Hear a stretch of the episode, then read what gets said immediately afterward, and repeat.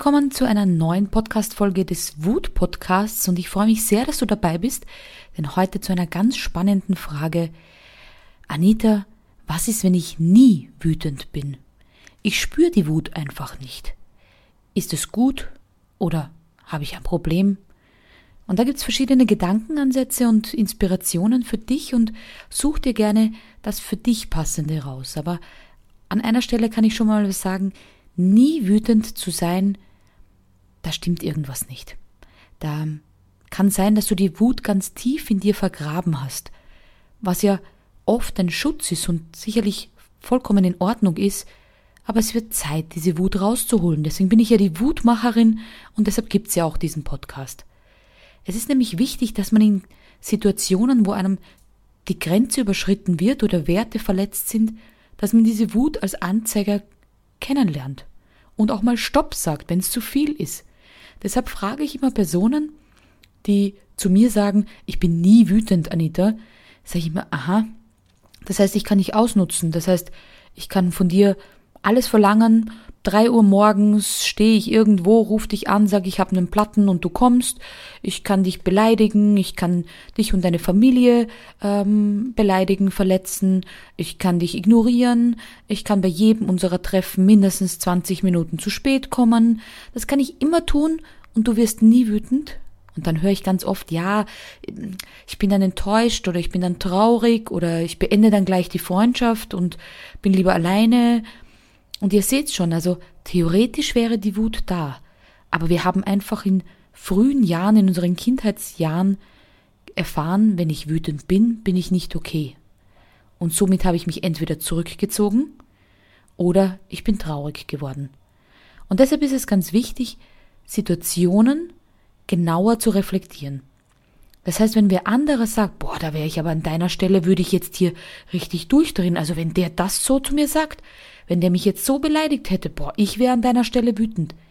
Das sind so Anzeiger zu schauen, warum bin ich nicht wütend? Und das hat nichts damit zu tun, dass ich nicht sage, atmet tief durch, wenn euch jemand beleidigt und man muss nicht alles auf die Waagschale legen. Also ich möchte nicht, dass ihr in jeder Alltagssituation wütend werdet, aber dass ihr spürt, was sind denn eure Werte und eure Grenzen? Und vielleicht sind die euch gar nicht so bewusst. Schnappt ihr gerne ein Blatt Papier und schreibt ihr mal auf, Werte und auch gerne in der Reihenfolge, die dir besonders wichtig sind. Und da höre ich ganz oft von vielen, ja, Respekt ist mir wahnsinnig wichtig. Ja, aber was bedeutet Respekt genau für dich? Das heißt, auch beim Aufschreiben der Werte, versuch drunter zu schreiben, was du damit genau meinst. Weil Respekt ist so breit gefächert, Respekt fängt von äh, der Begrüßung an, Möchte ich einen Handschlag zur Begrüßung, eine Ghetto-Faust, reicht ein Hai, äh, Umarmung, Küsschen. Ähm, früher war es der Hofknicks, also das beginnt schon bei der Begrüßung und geht dann weiter. Ja, ob mir jemand den Stuhl zurück zurechtrückt, ähm, wenn ich aufstehe, auch aufsteht. Also all diese alte Schule geht aber auch dorthin, dass man sagt, ich bin immer pünktlich, weil ich finde es respektlos, zu spät zu kommen.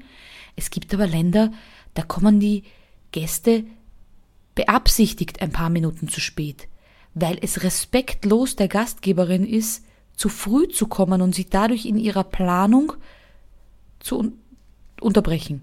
Also ihr seht schon, der gleiche Punkt, diese Pünktlichkeit, ist bei vielen anders ausgelegt. Es gibt Menschen, da ist Pünktlichkeit zehn Minuten zu früh da zu sein.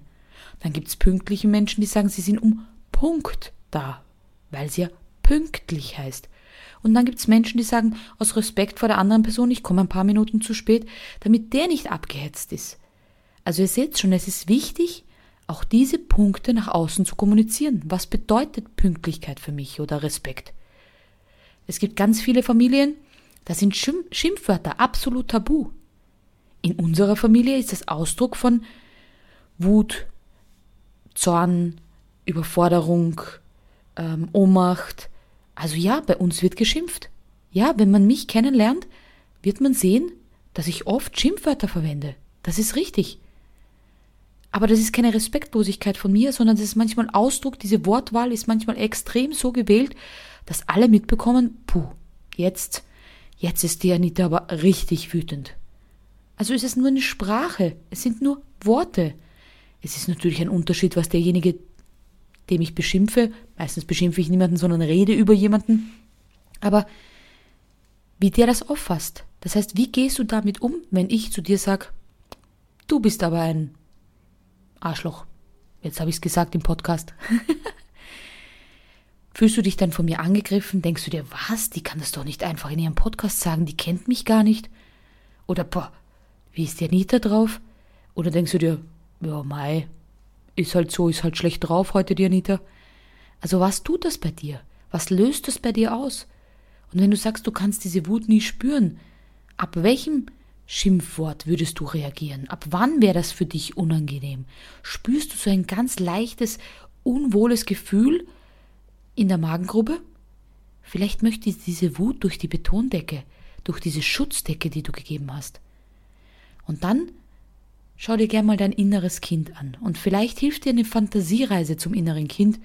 Wenn du eine gerne hättest, ich habe eine eingesprochen, schick mir gerne eine Nachricht, dann schicke ich sie dir natürlich kostenlos zu.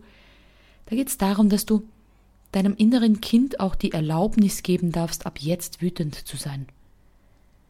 Nutz dazu gerne einen stillen Moment, ob du dazu eine Meditation oder Fantasiereise wählst, ist dir überlassen, aber nimm den stillen Moment und geh mal zu deinem inneren Kind, also zu dir, wie du noch ganz klein warst, und schließ vielleicht dabei die Augen und sag zu deinem inneren Kind, hey, du bist gut und richtig, du darfst wütend sein, wenn dir jemand den Spielturm umgeschmissen hat, deine Legoburg zerstört hat, deiner Barbiepuppe die Haare abgeschnitten hat, dann darfst du wütend sein.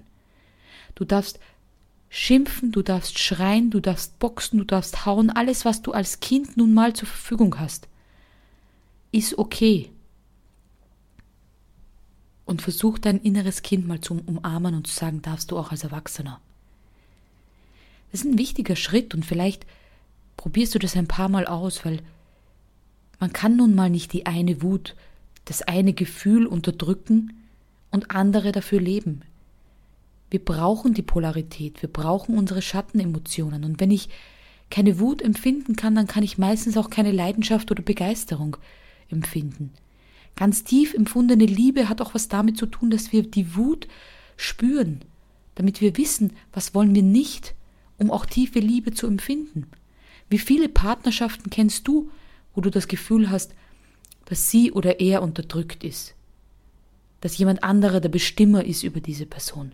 Kennst du das aus deinem eigenen Elternhaus, vielleicht von Freunden, Bekannten, wo du sagst, boah, wie der mit ihr umgeht oder wie sie mit ihm umgeht? Also du merkst, viele Leute lassen sich jahrelang verletzen, Grenzen überschreiten, Werte verletzen, weil sie nicht wütend sein wollen, weil sie gelernt haben, dann mag mich niemand. Und das stimmt nicht. Diese Wut darfst du annehmen, darfst du spüren. Und dann geht es nicht darum, jemanden eine auf die Nase zu hauen, sondern diese Grenzen auszusprechen und zu sagen, hey, wenn du das nächste Mal zehn Minuten zu spät kommst, sehe ich das als respektloses Verhalten und bin nicht mehr da. Ich möchte nicht mehr warten auf dich, weil ich komme schon zehn Minuten früher, um nicht zu spät zu sein und das bedeutet, ich warte schon 20 Minuten auf dich. Oder auch zu sagen, wenn du zu spät kommst, dann gib mir Bescheid, weil ich stehe vielleicht irgendwo an einer Kreuzung und warte auf dich. Dann weiß ich wenigstens, du bist schon am Weg.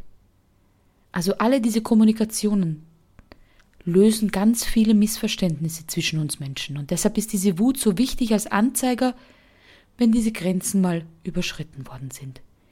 In diesem Sinne wünsche ich dir eine wunderschöne Fantasiereise zu deinem inneren Kind Lass es schön grüßen von der Wutmacherin und ich freue mich auf die nächste Folge. Deine Wutmacherin Anita.